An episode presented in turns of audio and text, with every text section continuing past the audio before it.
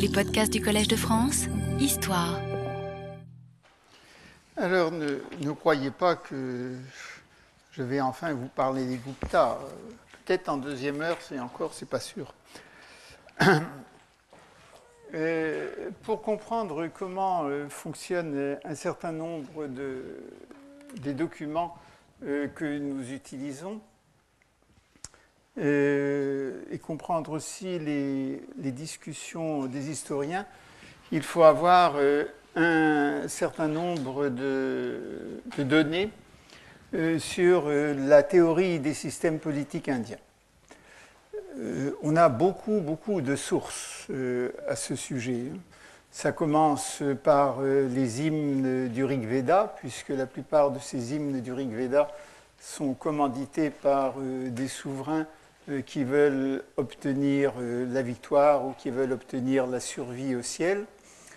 Vous avez euh, des textes euh, dans ce qu'on appelle euh, les Dharmashastra, donc les, traités, disons, de loi, qui sont en fait aussi des traités de religion et qui ont été réunis par beaucoup d'auteurs, en particulier par Kane dans sa euh, monumentale histoire du droit indien, qui ont été aussi revus par euh, notre collègue Linga. Il y a une énorme littérature, il y a aussi des livres un peu plus petits, et probablement que les textes les plus parlants euh, sont euh, les textes de l'épopée, l'épopée indienne, qui sert de modèle pour le roi idéal, que ce soit le roi euh, que ce soit le Ramayana ou que ce soit le Mahabharata. Euh, et puis du côté bouddhiste, vous avez une énorme littérature sur, sur les chakravartines. Euh, cette littérature, il se trouve que je l'ai jadis un peu regardée quand je devais faire un article sur le concept d'empire qui est paru dans un livre du Verger en 1980. Vous voyez, ça ne nous rajeunit pas, mais enfin qui apparemment n'a pas bougé. Il n'y a pas de raison que ça bouge, puisque euh, ces euh, conceptions indiennes sont des conceptions intemporelles. Ce sont des, euh, des visions idéales. Ces visions idéales, il appartient à l'historien de voir dans quelle mesure elles sont respectées euh, mais pour qu'elles soient respectées, il vaut mieux ne pas faire confiance euh, aux œuvres qui euh, émanent directement des souverains, parce que les souverains, évidemment, dans les inscriptions qu'ils font graver, dans les donations qu'ils font, se présentent comme des souverains idéaux. Dans la pratique, euh, ce n'est pas toujours le cas. Hein. Mais ce n'est pas simplement le cas des souverains indiens. Hein. Souvenez-vous euh, du roi très chrétien Louis XIV qui euh, chasse les protestants de France et en même temps vit dans le péché. Il n'y a pas que lui qui a fait ça dans la vie. Hein. Donc euh, il faut euh, distinguer entre l'image idéale du roi qui est véhiculée par euh, une série d'idéologues qui font partie de sa cour, qui sont ses ministres, qui sont souvent des brahmanes, euh, mais euh, qui sont aussi des idéologues religieux, euh, qu'ils soient bouddhistes ou qu'ils soient hindous, brahmanes, et puis la réalité. Que cette réalité, que, que, ces théories soient, soient anciennes et qu'il y ait toujours eu une réflexion euh, sur euh, ce que doit être la conduite euh, des rois. nous en avons un témoignage et un seul, mais c'est le témoignage du souverain indien qui a laissé en Inde le plus de textes et peut-être les textes les plus sincères, c'est Ashoka. Ashoka, dans les multiples inscriptions qu'il a laissées sur le territoire de l'Inde, se réfère toujours euh, implicitement à la conduite du roi idéal et il explique que par rapport au, roi du temps passé, lui, il fait encore mieux. Et c'est par exemple le cas dans ce qui est sans doute son testament politique, euh, le septième euh, et dernier édit sur colonne, celui qu'on ne trouve pas à la Abad, qui indique, qui commence ainsi, hein, qui est le, résumé de, ce qu'il a fait. Hmm.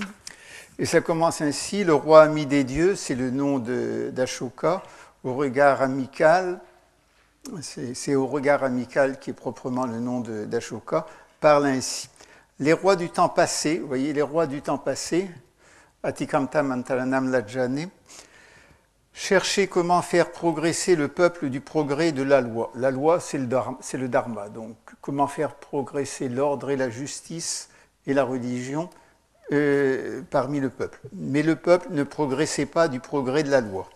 Là-dessus, le roi ami des dieux, au regard amical, parle ainsi Voici ce qui m'est apparu. Au temps passé, les rois cherchaient comment faire progresser le peuple du progrès de la loi souhaitée, et pourtant le peuple ne faisait pas le progrès de la loi souhaitée. Comment donc obtenir le contenu du peuple? Comment, faire, donc le faire progresser du progrès de la loi souhaitée? Comment pourrais-je la redresser par le progrès de la loi? Et euh, il se trouve que le peuple, c'est d'une part Loka, donc les gens, et d'autre part, euh, c'est Ujjana, les gens, c'est aussi Prajna, euh, Praja, pardon, mes enfants. Mais si l'on regarde d'un peu près les inscriptions d'Ashoka, on trouvera toute une série d'allusions à la pratique du roi idéal. Alors, cette pratique du roi idéal, qui est aussi euh, un roi euh, machiavélique, comme on dirait maintenant. Euh, évidemment, elle se trouve dans l'Arthashastra de Kautilya, qui est un texte redécouvert au début du XXe siècle et qui a été édité deux fois, traduit deux fois, dont une bonne fois en anglais. Vous avez une traduction en française partiale faite à partir de l'anglais, et M. Malamoud en a fait une qu'on attend depuis, depuis 20 ans dans la Pléiade. Euh, la Pléiade, c'est toujours très en retard. Euh, mais euh, le texte de, de Kautilya Arthashastra, c'est un texte qu'il vaut mieux ne pas trop utiliser. D'abord, il est mal daté. il y a des discussions pour savoir s'il est corrompu ou pas, s'il y a des interpolations ou, ou, pas. Et de toute façon, il renvoie toujours à un tout petit royaume, euh, ce qui ne correspond ni au cas des grands royaumes de type Maurya ou euh, Gupta. C'est un texte euh, qui est intéressant, mais qui n'a pas de grande portée pratique. la portée pratique qu'on voit, c'est dans la pratique des gens. Alors, euh, il y a euh, traditionnellement en Inde, et ça c'est euh, attesté un tout petit peu par les textes, mais beaucoup par la pratique, ce que les Indiens appellent des républiques et d'autre part les royautés. Donc l'opposition, c'est celle-ci, puisqu'on m'a demandé d'écrire, on va le faire. C'est celle entre les Ghana qu'on appelle aussi Sangha, et puis euh, Rajya ou, ou Rashtra, qui, est la royauté. Ça, c'est l'opposition théorique qui est très très peu reflétée euh, dans les textes euh, normatifs et même dans le Mahabharata et dans le Ramayana pour une raison très simple, c'est que ces textes sont écrits par des gens qui vivent du patronage royal. Mais euh, lorsque l'on regarde euh, des textes qui ne sont pas hindous, euh, par exemple la vie du Bouddha, ils vous décrivent une Inde où vous avez toute l'Inde du Nord qui est composée de Ghana et, et de très peu de Rashtra. Si l'on regarde des textes contemporains ou peut-être même un peu antérieurs aux textes bouddhiques que nous avons, c'est-à-dire le récit que les historiens grecs font de l'Inde au temps d'Alexandre et le récit que, que Mégastène fait de, l'Inde sous les Maurya, sous, Bindu, sous Bindusara, on s'aperçoit qu'il y a des royaumes, qu'il y a des rois, mais qu'il y a aussi ce que nous appellerons, pour garder un instant le mot sanskrit, des Ghana, des groupes qui ne sont pas royaux. Et si l'on regarde les, monnaies, euh, y compris euh, des monnaies euh, qui sont de l'époque des Gupta,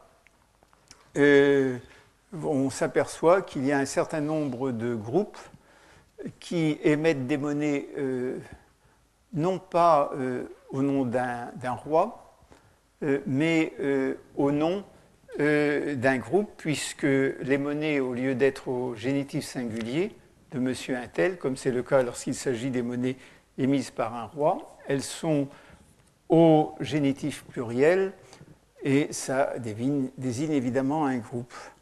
Si l'on regarde donc l'une des plus grandes inscriptions, mais on pourrait faire ça aussi pour l'inscription de Samudragupta à Junagar, mais si l'on regarde euh, l'inscription donc d'Allahabad de euh, euh, Samudragupta, on s'aperçoit qu'à côté d'une série de Raja, qu'il oppose à une série de Raja et à une série de Nripati, qui est le, maître des, hommes, qui est un autre nom des Rajas, euh, toute une série de groupes qui sont en fait des pluriels. Les Malava, les Arjunaya, les Yahudeya, les Madraka, les Abira, les Prarjuna, les Sankanika, les Karaka, les Karaparka, Adibischa et les autres, c'est-à-dire des groupes qui sont désignés au pluriel sans la mention d'un roi.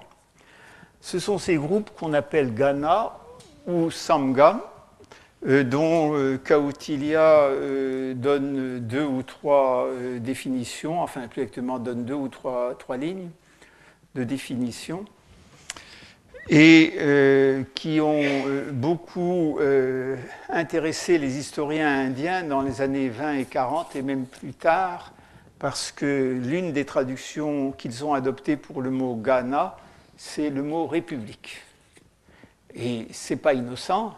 Les historiens indiens de cette époque, comme je vous l'ai dit, cherchaient à retrouver dans le passé indien des institutions comparables aux institutions que leur vantaient les colonisateurs britanniques, et en particulier les deux grandes républiques d'Athènes et de Rome. Et euh, trouvant une institution euh, qui n'était pas euh, monarchique, du moins en apparence, ils l'ont appelée République. Ça va si loin que l'un des bons livres consacrés au sujet, un livre de M. Sharma, c'est un des nombreux Sharma, celui-là c'est JP,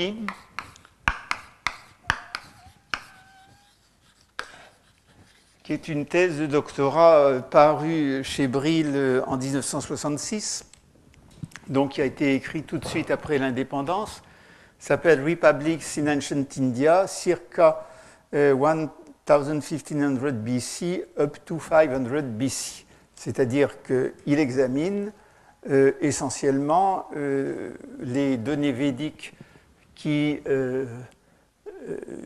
sont relatifs aux groupes tribaux euh, qui se sont affrontés à l'époque védique et surtout euh, les données bouddhiques euh, sur la vie du Bouddha et son intervention dans la politique de l'Inde du Nord. On a beaucoup, beaucoup de textes qui ne sont pas aussi anciens qu'on le prétend, mais qui datent de l'époque Maurya ou d'un peu plus tard. Et euh, dans ce livre, où il y a beaucoup de choses, euh, Sharma commence par dire euh, tout à fait que l'on a tort d'utiliser le vocabulaire politique grec et romain pour décrire ces groupes, et ça n'empêche pas d'intituler son livre Republics in Ancient India. Ça se vend beaucoup mieux. Ça se vend beaucoup mieux que s'il s'appelait Tribes in Ancient India, of course. Bon, Ghana et Samga, ça signifie simplement des groupes. Et ces groupes, le, mot, euh, ces, groupes, euh, ces mots sont, connotés. Euh, Ghana est un groupe qui est connoté plus, plus vers la violence et l'aspect guerrier. Hein, par exemple, les, demi-dieux ou les démons qui suivent Shiva s'appellent les Gana Shiva.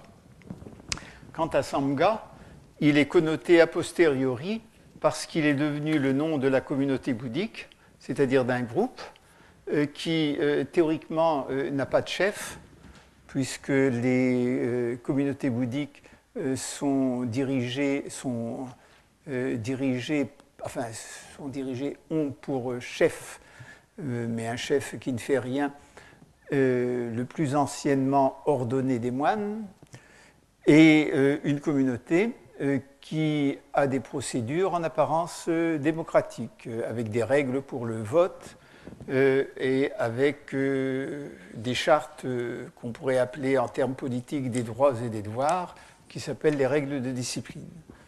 Et il est bien évident que le mot Sangha n'a pas été adopté, n'a pas été créé par les bouddhistes, qu'il a été adopté d'une pratique politique antérieure, et que d'autre part, les règles de fonctionnement qui sont extrêmement strictes peut-être l'étaient-elles moins à l'origine, mais elles le sont devenues de plus en plus de cette communauté, euh, sont probablement également copiées sur euh, une certaine pratique.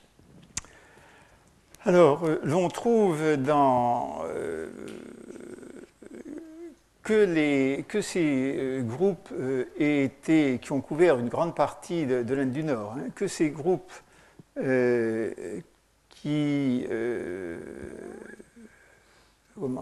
qui théoriquement ne sont pas royaux, euh, aient existé et qu'ils aient, vraiment euh, occupé une très grande partie du territoire indien, c'est une certitude absolue. On le sait puisqu'ils ont même émis des monnaies. Ce que l'on sait euh, de leur organisation est extrêmement réduit.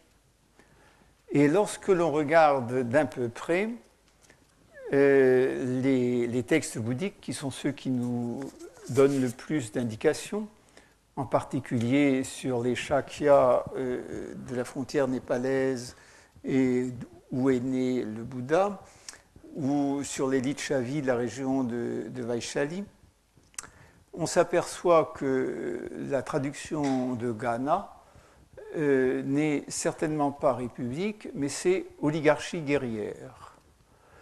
C'est-à-dire que vous avez des groupes qui sont euh, des groupes qui euh, s'organisent en clans et en familles, et euh, où, en principe, tous les gens appartenant, à la couche supérieure de la société sont des égaux et se réunissent pour les grandes décisions.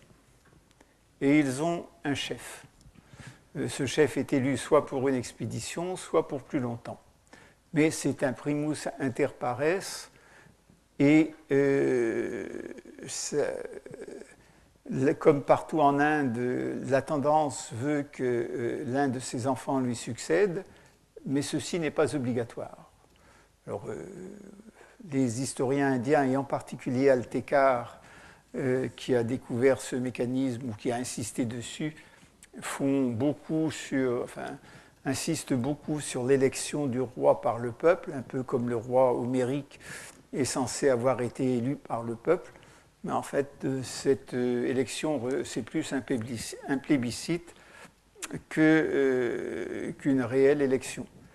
C'est-à-dire que le roi reste en place tant qu'il n'y a pas un désastre qui fait qu'on le met à la porte, tant qu'il n'est pas tué à la guerre, ou tant qu'il n'y a pas un rival qui veut prendre le pouvoir et qui arrive euh, euh, avec des. Euh, comment En ayant en principe les mêmes droits au départ à prétendre à, à prétendre. comment dire à prétendre diriger ce groupe de guerriers que, que le roi en place. Euh, évidemment, en dessous, en dessous cette oligarchie, euh, qui sont toujours 500 dans les textes bouddhiques, puisque quoi qu'il se passe dans les textes bouddhiques, c'est 100, 500 ou 5000.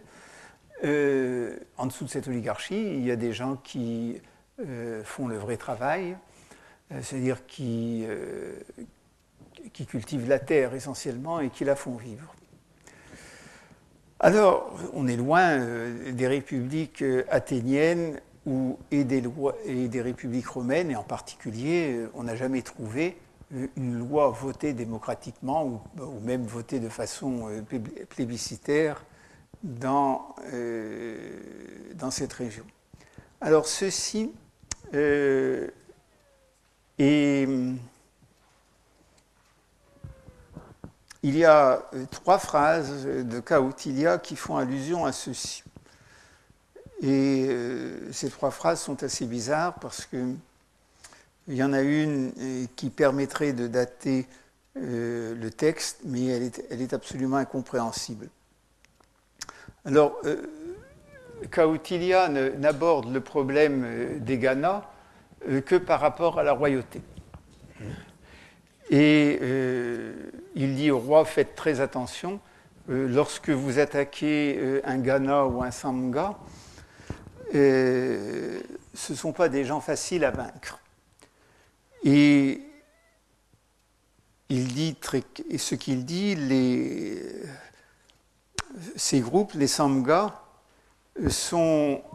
Il ne faut pas qu'on qu les attaque, Adrishas Paresham, Samhat Advat, par le fait qu'ils forment un bloc uni. Alors, en traduction euh, européenne, euh, ça a du sens. Et puis quand on regarde le sanskrit, on s'aperçoit simplement euh, que c'est une, une étymologie. Le sanskrit vous donne ceci.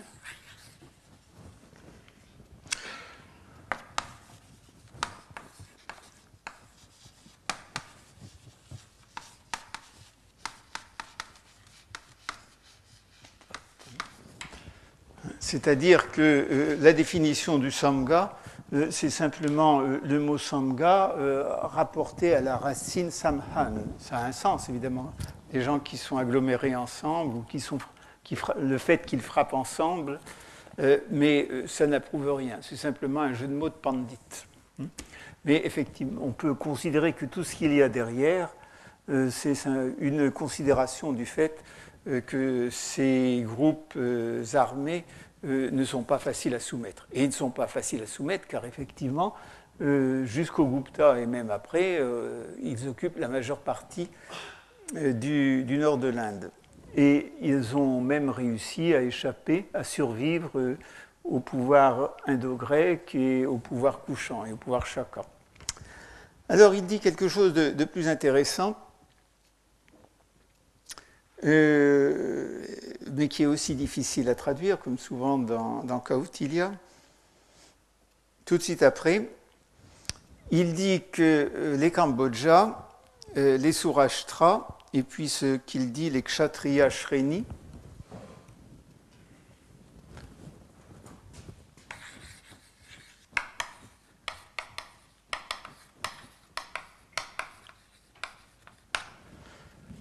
euh, etc., euh, sont Varta, Shastra ou Pajivinas. Ils vivent euh, de l'épée et de l'agriculture. Or, euh, le parallèle existe. En Inde, il y en a deux qui sont très connus, ce sont les Rajputs et ce sont les Sikhs ou les Jats. les Sikhs étant d'anciens Jats le plus souvent. C'est-à-dire que vous avez des groupes sociaux qui sont euh, à la fois qui sont des cultivateurs armés et euh, qui fournissent, euh, qui, peuvent se réunir et se défendre, alors que depuis Ashoka le Maurya, une grande partie des armées indiennes sont professionnelles. Donc ça, ça va très bien. Le parallèle euh, avec les Rajputs euh, n'est pas mauvais non plus, puisque les Rajputs, ce sont des fils de rois, et euh, ils sont tous fils de rois, théoriquement, la classe supérieure de la société Rajput. Euh, il y en a même ailleurs qu'au Rajasthan, ils possèdent la terre et ce sont des guerriers, et ils se donnent un souverain, qui est le Maharaja d'Udaipur, ou le Maharaja de Jaipur, ou le Maharaja de Chittor, qui, dont ils sont théoriquement les égaux, mais qui en fait est devenu au fil des temps un souverain héréditaire. Le problème, c'est l'énumération Cambodja, Surashtra, Kshatriya, Shreni, Adayo. Les Cambodjas, on sait à peu près ce que c'est. Euh, c'est une population euh, qui vivait euh, au sud de l'Hindoukouche, probablement dans la région de Razdi en Afghanistan. Les Sourashtra, en principe, c'est ainsi qu'on traduit, ce sont les gens du Gujarat. Mais Sourashtra signifie pas le Gujarat. les gens du Gujarat, c'est le Gujarat lui-même. C'est-à-dire qu'il faudrait une vriddi pour que ce soit les gens du, du Gaoujarat, c'est Saurashtra. Et donc, euh, si Saurashtra est un terme géographique, euh, il faut traduire que les Kshatriya Shreni, c'est-à-dire théoriquement les, groupes ou les guildes de Kshatriya du Surashtra. Alors pourquoi uniquement se limiter au, à l'Afghanistan et au Gujarat? Et en plus, dans l'usage ordinaire du sanskrit, Shreni n'est pas utilisé pour une bande armée, euh, il est utilisé pour des groupes commerciaux. Alors, il y a des groupes commerciaux qui sont armés, hein, ça c'est tout à fait clair. Euh, les, Nags ou les Nagas euh, d'Inde du Nord ou les, marchands itinérants ou les transporteurs qui transporter le blé dans l'Inde du Nord, euh, tous ces gens-là étaient armés. Mais ils n'étaient pas kshatriyas. Ce qui fait que, euh, ce que pourquoi ces termes ont été choisis spécialement et pourquoi ça concerne uniquement deux régions de l'Inde, les Cambodja et les Saurashtra. Et, le Saurashtra, c'est difficile à dire. Mais en tout cas, Varta Shastra ou Pajivinas, les gens qui vivent par l'agriculture. Et l'épée, c'est tout à fait clair et ça va très bien. Ce sont des, c'est ce qu'on appellerait dans l'ethnologie moderne les castes dominantes, euh, qui possèdent le terrain et la force et qui emploient euh, les castes euh, soumises quasiment à leur, à leur gré avec des. Ça existe encore, il suffit de lire tous les jours les nouvelles sur le billard, et vous voyez que tous les jours, les Rajputs et les, euh, et euh, du, billard euh, massacrent des Dalits ou sont massacrés par eux inversement. Et la troisième chose, opposant donc au, au Cambodja, Surashtra, qui vivent donc de l'épée et de l'agriculture, il oppose d'autres groupes, les Lichivika, les Vriji, les Malaka, les Madraka, les Kukura et Kuru Panchala Adayo. Alors ça, c'est un groupe aussi très bizarre, puisque vous avez quatre noms, au moins Lichivi, Vriji, Malaka, Madraka, qui renvoient directement aux, euh, aux biographies du Bouddha. Euh, qui sont donc des groupes qui ont existé, puisque les, Lichavi euh, sont, attestés bien plus tard et dans les inscriptions euh, Gupta et au Népal. Mais cette série-là est manifestement une série bouddhiste. Et puis ensuite, vous avez une série qui est, disons, védique ou post-védique, qui sont les Kuru et les, et les Panchala. qui n'existent plus du tout euh, à l'époque euh, où il y a des Vriji, des Malaka et des Madraka. Il y a là euh, probablement un anachronisme. Et en plus, c'est quand on regarde le texte sanskrit, il y a un mot qui manifestement ne va pas. En traduction, ça passe très bien. En traduction, ça donne ils sont Raja, Shabda ou Pajivinas, ils vivent en portant le nom de roi. Ça correspond aussi à une réalité, comme je vous l'ai dit les, et je reviendrai là-dessus, les Shakyas, par exemple, sont tous des, euh, sont tous des, des Rajaputras. Donc ils portent tous le nom de roi, ce sont des Ganas, ce sont des groupes, hein, mais qui, euh, où tout le monde est roi, c'est comme ça qu'il faudrait traduire. Sauf que la traduction est impossible parce que si vous regardez les deux phrases qui se suivent, après tout, ça vous fait une illustration de la confiance qu'il faut faire à Kautilia.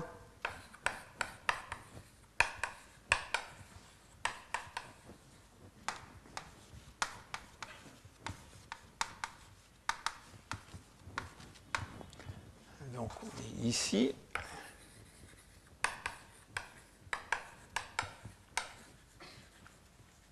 Les autres, ils sont Il est quand même difficile à trois mots de distance de traduire Upajivin de deux façons différentes.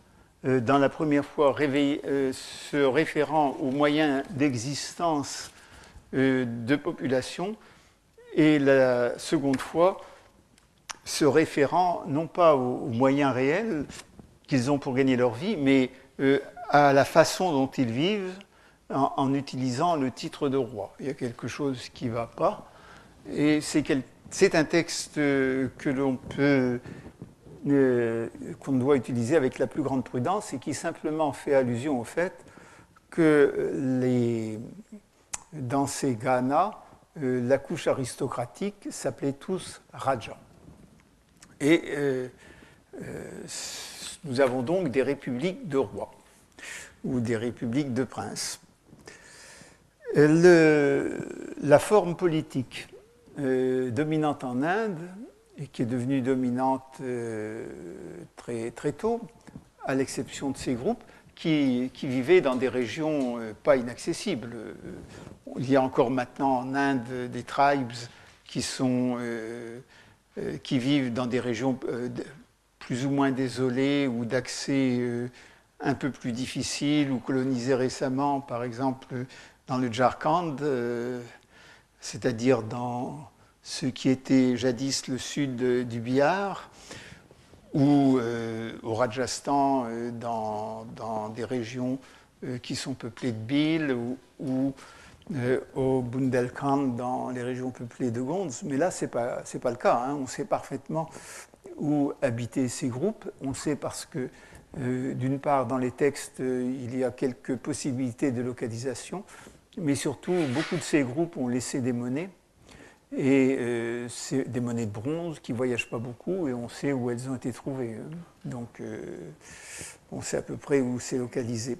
Or, ils sont localisés dans ce qui est maintenant euh, la plaine indienne cultivée, la région de Mathura, la région, le Madhya Pradesh, y compris au sud. Ils occupent des territoires qui ne sont pas du tout inaccessibles ce qui n'est pas le cas des Shakyas où ça ne devait pas être très drôle. Alors, par opposition à ces Ghana, qui n'ont jamais été l'objet d'une théorie euh, politique, sans doute parce que les brahmanes euh, n'y jouaient pas un très grand rôle, puisque comme il n'y avait pas euh, de pouvoir suprême, sauf plus ou moins temporaire, il n'y avait pas non plus de, dépenses faites pour les courtisans. Euh, et les courtisans ont souvent théorisé le pouvoir royal, vous n'avez qu'à songer à Louis XIV. Donc, ce qui est la règle, et la règle depuis euh, les, temps indo-européens, c'est que c'est le système royal, où le pouvoir est celui d'une famille euh, et où l'hérédité est la norme. Alors le pouvoir est celui d'une famille, cela signifie que le pouvoir se transmet du père à l'un des fils, euh, que euh, le choix de ce fils euh, se fait soit par l'hérédité pure, c'est-à-dire le fils aîné né de l'épouse principale, mais qu'en général ça ne marche pas, et que ou bien vous avez un choix du, souverain euh, pour son fils préféré, euh, ou bien une lutte entre les frères, euh, qui sont très souvent des demi-frères étant nés d'épouses diverses. Nous sommes dans, un pays de polygamie. Et le choix de la famille royale, en principe, je dis bien en principe, n'est pas, ne se fait pas n'importe où, ça doit être une famille qui appartient à, la classe, non pas à la caste, mais à la classe qui est seule habilitée à fournir les rois, la classe ou le Varna des Kshatriyas, qui, donc de naissance, sont habilités à fournir des guerriers et à fournir des rois. Et puis, cette royauté, elle est validée non seulement par l'exercice du pouvoir, euh, mais par l'exercice de rites très particuliers qui sont les rites de couronnement et puis ensuite les grands sacrifices effectués par les brahmanes euh, contre beaucoup d'argent. Donc, ceci euh, est la base de la théorie royale. Alors, le roi a un certain nombre de devoirs et il a quelques droits. En fait, euh, si l'on en croit la théorie, il n'a aucun droit. Euh, ses devoirs essentiels, c'est de protéger euh, le peuple. Il est censé avoir remonté à une famille qui a jadis été élue pour sauver le peuple. Il y a toute une théorie sur l'origine de la royauté, une théorie bouddhiste et une théorie hindoue qui sont légèrement différentes. Euh, donc il doit protéger le peuple. Il est responsable à la fois par euh, sa bonne administration et par la pratique des sacrifices de l'arrivée de la pluie en temps utile et donc des bonnes récoltes. Euh, en fonction de ceci, s'il y a des désastres, il est susceptible d'être révoqué, c'est-à-dire que l'insurrection est légitime. mais il a des devoirs qui sont euh, plus, plus étonnants pour ce pays qui célèbre la non-violence. Le, le premier devoir du roi est non seulement d'être euh, le chef de l'armée, mais euh, de partir quasiment chaque année en guerre pour agrandir son territoire. Et le roi est toujours célébré d'un terme comme, qui est Vijigishu, celui qui cherche la victoire. Et ceci euh, n'est pas un vain mot, hein, c'est pas un vain mot.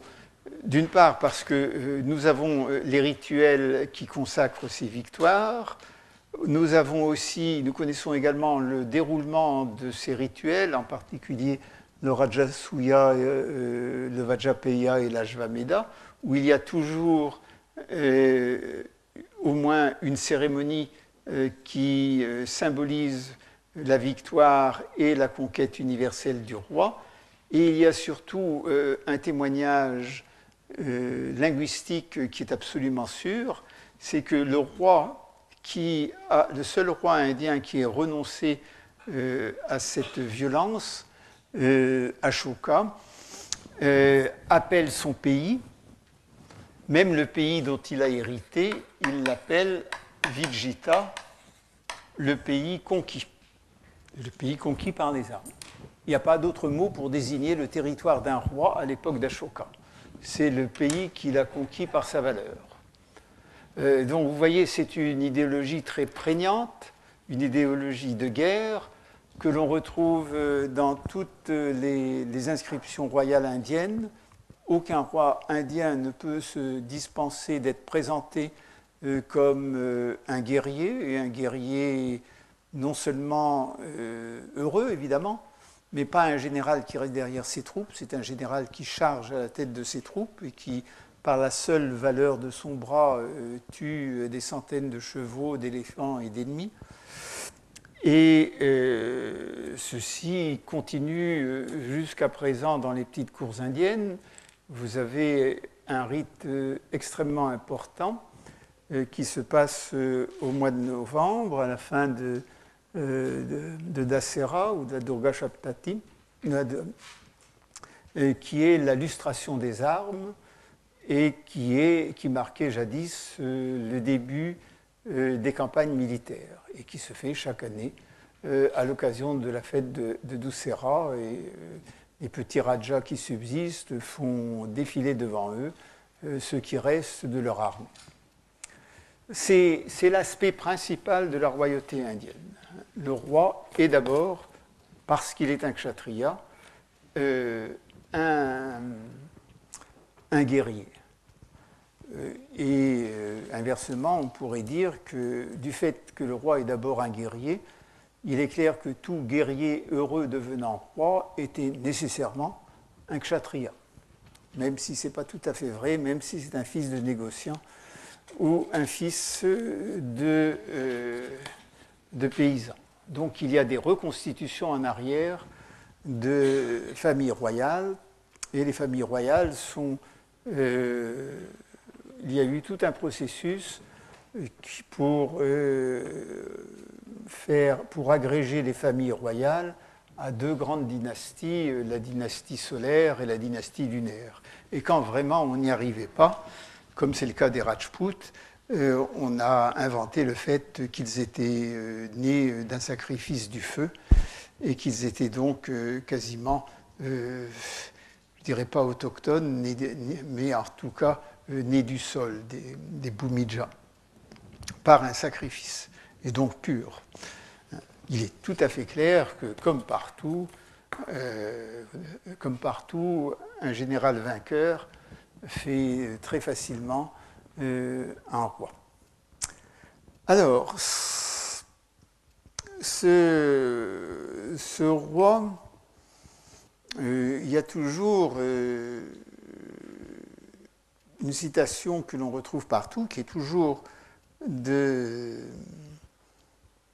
de et qui fait très bien, dont les Indiens sont très fiers, que je vais avoir le plaisir de, euh, de, comment, de, déconstruire comme maintenant devant vous. C'est dans Kautilia 12 indices, ça se retrouve partout dans tous les manuels.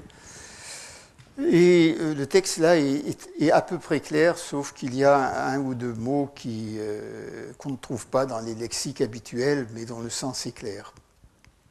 Alors, il dit qu'il y a trois types de rois, de rois qui, qui attaquent il y a euh, ceux qui, euh, après la victoire, suivent une victoire selon le Dharma, ceux qui euh, obtiennent la victoire pour le comment dire pour par avidité et puis il y a la victoire de type assurique, de type asura, c'est-à-dire la victoire qu'on traduirait démoniaque. Alors, euh, la définition de ces euh, trois types de rois vainqueurs, celui qui est vainqueur selon le Dharma, je ne vous dis pas ça en l'air. Hein. Il se trouve qu'il y a une allusion à cela euh, dans l'inscription de, non pas à ces mots, mais à ces pratiques, dans l'inscription de Samudragupta. donc, celui qui est vainqueur selon le Dharma, il se satisfait de recevoir l'hommage des vaincus et les rétablit dans euh, leur position antérieure. C'est Abhyavapatya. Celui qui euh, suit la victoire par cupidité, euh, Loba Vijaya, Loba Vijayi, ce qui l'intéresse, c'est de prendre la terre et de prendre les biens mobiliers. Et euh, celui qui euh, est un. Euh, celui qui obtient la victoire comme un démon, celui-là, il veut non seulement la terre, non seulement l'argent, les biens mobiliers, mais il prend les fils, il prend les filles et il prend la vie, de la vie VIE de celui qui l'a vaincu. Alors ça fait, c'est très très joli. Et euh, si vous regardez un peu les textes concernant euh, les Gupta, vous verrez que les Gupta n'emploient pas le mot Dharma Vijayin, mais que simplement qu'ils disent qu'ils ont vaincu certains rois et qu'ils les ont réinstallés. Parfois, ils disent même pas qu'ils les ont vaincus, ils disent simplement qu'ils leur ont rendu leur trône. C'est une pratique euh, tout à fait courante. Hein. C'est une pratique tout à fait courante euh, euh, elle est théorisée, mais elle est courante, c'est-à-dire qu'après une victoire, le souverain euh, vaincu reconnaît sa défaite et devient l'allié soumis du souverain qui l'a vaincu. Donc ça, c'est la victoire selon le Dharma. Théoriquement, on ne prend rien au vaincu. on ne lui prend pas sa vie. La, victoire par cumidité, c'est ce que nous appelons une razzia. Il s'agit de saisir euh, des biens, il s'agit de saisir de l'argent, et euh, bien entendu, euh, s'il s'agit de saisir de la terre, boumi, ça signifie ou bien qu'on annexe une partie du royaume attaqué, ou bien qu'on l'annexe tout entier, mais qu'on laisse le roi vivant. Et quand on est vraiment méchant, on tue le roi et on lui prend euh, ses fils et ses filles. Euh, le texte peut même être, euh, lu comme, comme disant que l'Asura Vijayin, le vainqueur démoniaque, prend la vie des fils et des filles du roi vaincu. Comme toujours, les composés indiens sont un peu ambigus. Et si vous regardez l'inscription de Samudragupta à l'Ahabad, vous verrez qu'il y a les trois types de victoires et qu'il ne les classe pas. Pourquoi est-ce qu'il ne les classe pas? Parce que euh, lui, euh, ça n'est pas un théoricien, mais on sait très bien comment ça se passe. Hein. Ça s'est passé, par exemple, euh, ça s'est passé dans toute l'histoire de l'Inde, et le dernier exemple, ça a été la conquête britannique. Euh, euh, vous avez euh, un envahisseur. Cet envahisseur défait sur le terrain un roi adverse. Ensuite, qu'est-ce qu'il fait de sa victoire? Et presque toujours, il n'a pas les moyens d'administrer directement le territoire. Et donc la solution, c'est de laisser en place l'administration qui est déjà là, et de lui imposer un protectorat et de lui imposer d'une part une très forte amende, une forte compensation de guerre pour avoir osé lui résister, et ensuite des impôts très lourds. Et c'est le roi laissé en place qui euh, se charge de percevoir des impôts pour son suzerain. Euh, mais il est toujours roi, c'est vrai, et pour être indépendant, il suffit qu'il cesse de payer l'impôt à son suzerain ou qu'il cesse de lui envoyer des troupes euh, lorsque euh, le suzerain part en guerre, ou qu'il cesse de lui envoyer euh, ses filles pour que le souverain les mette dans son harem. La déclaration d'indépendance est très simple. C'est un système qui est un système universel. si vous avez l'esprit impertinent comme je l'ai parfois, c'est euh, la victoire selon le Dharma, euh, ça consiste euh, à vaincre quelqu'un, lui imposer de lourdes compensations et lui demander de dire merci. Pour revenir à des exemples un peu, un peu plus contemporains, c'est le cas de Pétain et des Allemands. C'est ça le Dharma Vijayin pas Pétain, mais les Allemands, évidemment. Euh, ensuite, les, euh, la et euh, l'annexion partielle, c'est aussi quelque chose que l'on trouve partout. Et puis alors, la destruction des rois qui, des rois vaincus, ça aussi, ça se trouve un peu partout et il n'y a pas beaucoup de différence entre celui qui est un vainqueur avec humidité et celui qui est démoniaque. Et d'ailleurs, mais manifestement, ça a été théorisé très tôt, les trois catégories euh, de victoire, euh, puisqu'elles sont classées ainsi dans l'inscription de, de, Samudragupta. Elles se retrouvent même, quand on sait lire entre les lignes, euh, dans les inscriptions d'Ashoka, mais euh, ils ne sont pas assez cyniques pour employer le mot de victoire selon le Dharma. Alors, il y a euh, une autre chose extrêmement importante, c'est le problème des ressources du roi. Et ces ressources du roi sont presque essentiellement des ressources, et c'est encore le cas aujourd'hui, en Inde, des ressources sur les récoltes sur les récoltes et sur les mines, sur les forêts dans les régions qui ne sont pas cultivées. Euh, le roi euh, a la propriété éminente du sol, de même que l'État indien a encore la propriété éminente du sol. Les euh, gens qui sont installés sur le terrain et qui le cultivent n'en sont que les locataires. Ils en sont les locataires à vie, ils en sont les locataires qu'on ne peut pas expulser, mais ils sont locataires tant qu'ils payent l'impôt. Et l'impôt sur euh, la récolte euh, est normalement à peu près du quart ou du sixième, mais dans certains cas, ça peut aller jusqu'à la moitié du revenu. Et s'il s'agit d'un. s'ils sont les sujets d'un roi vaincu qui lui-même doit payer l'impôt à un suzerain, vous voyez le nombre d'intermédiaires qu'il peut y avoir. Les paysans indiens euh, ont été vraiment des paysans très exploités de tout temps.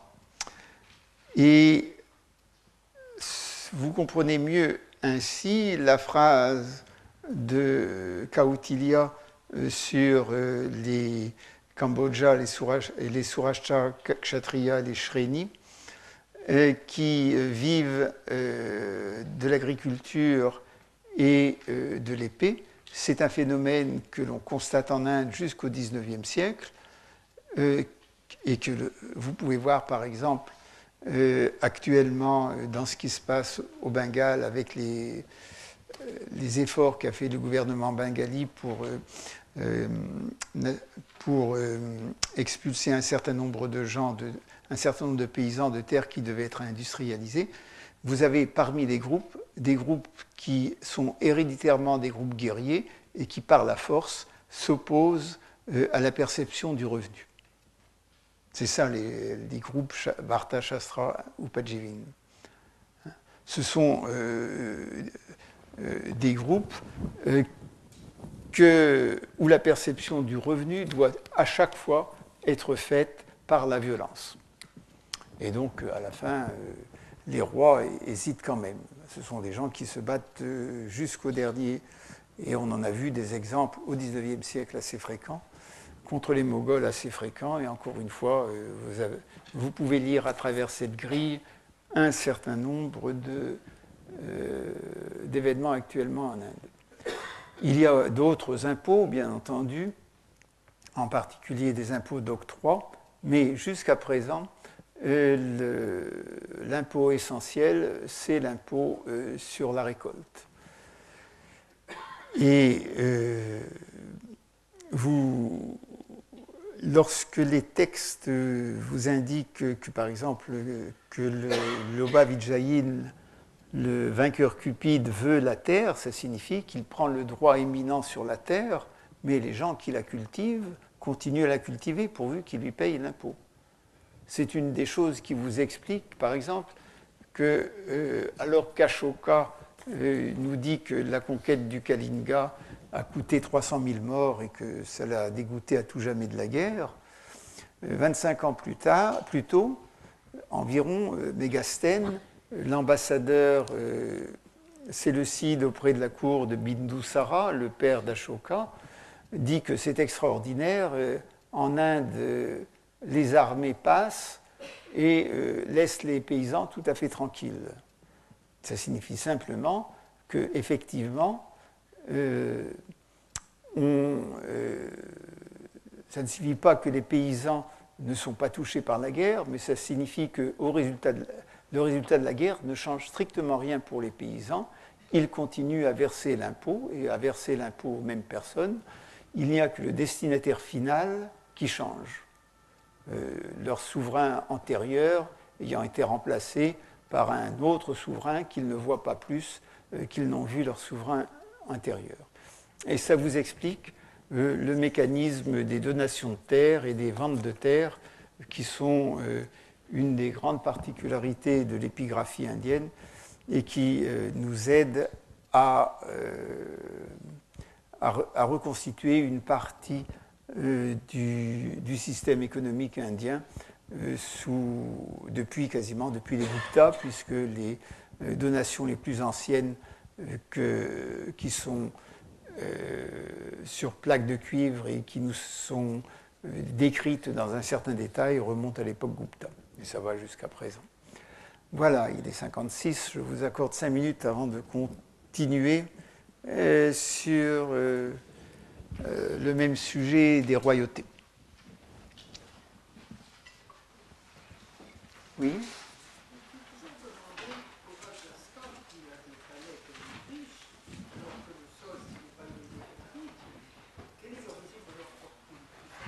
Oh, il n'y a, pas une grosse fortune. Hein. Il n'y a pas une grosse fortune.